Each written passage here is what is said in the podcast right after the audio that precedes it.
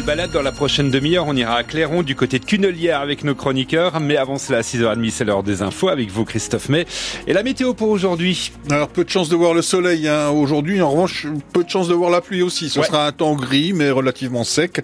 Ciel euh, couvert, donc toute la journée, les températures 5 à 10 degrés. Ça roule bien en ce moment pour les frontaliers. Les quelques ralentissements qu'on avait du côté euh, du col des Roches euh, sont terminés. Un petit peu plus de monde, par contre, du côté de Jougne pour passer à Valorbe en Suisse. Ailleurs, ça roule très très bien ce matin, pas de problème sur euh, la Haute-Saône. Et pour traverser Besançon, tout est ouvert. Par contre, Christophe, on ne sait pas combien de temps le haut de la rue de Vesoul à Besançon va rester fermé à la circulation. Ça risque de durer un moment hein, après l'effondrement dimanche de la chaussée à hauteur de la station d'essence Avia. À l'origine du problème, a priori une rupture de canalisation, mais l'eau s'est engouffrée ensuite dans une cavité souterraine et le trou a pris de plus en plus d'ampleur jusqu'à la moitié de la route. Une phase de travaux s'ouvre maintenant et impossible pour l'instant d'en estimer la durée, explique euh, la maire de Besançon, Anne. On remblait pas comme ça à une circulation d'eau parce que si vous bouchez un trou, euh, il y a un moment donné, l'eau elle va passer ailleurs. Donc il faut toujours maintenant analyser comment euh, cette cavité se développe, jusqu'où elle se développe déjà, quelle fragilité elle représente pour les infrastructures tout autour ou tout le long de la, route de Vesoul, enfin sur une partie. Et puis ensuite, il faut qu'on mesure comment on consolide tout ça, comment on intervient, est-ce que c'est reboucher complètement, mettre des sous-têtements euh, importants. On rentre sur une approche technique extrêmement précise, mais en tout cas sans doute un peu longue. Parce que là, on, ne va pas prendre le risque de voir ce genre de grotte s'ouvrir sous euh, les roues d'un camion, par exemple. C'est des éléments physiques pas forcément bien identifiés et qu'il va falloir travailler. Cet effondrement, c'est un phénomène qui n'est pas exceptionnel hein, dans notre région karstique, truffée de cavités souterraines naturelles.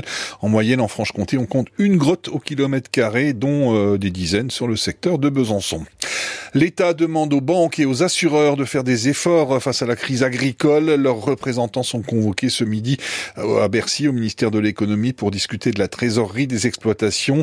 Les préfectures, elles, doivent recenser les exploitations les plus en difficulté et l'État se portera garant à hauteur de 2 milliards d'euros à partir du 1er juillet.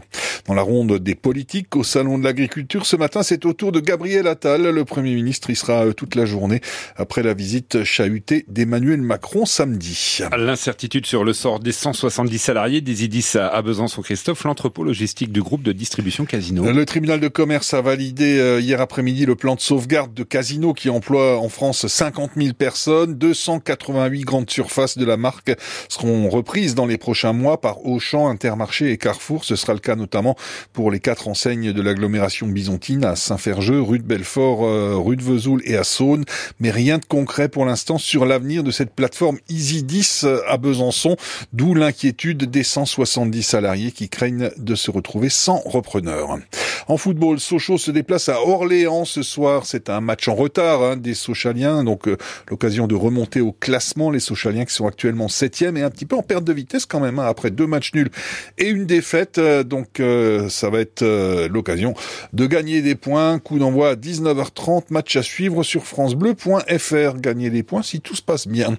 Et puis après 50 jours en mer, Charles Caudrelier attendu ce matin sur la ligne d'arrivée de l'Ultime Challenge à Brest. Le Finistérien déjà vainqueur de la Route du Rhum en 2022 devrait remporter cette première course autour du monde en solitaire en trimaran avec une large avance sur les autres concurrents.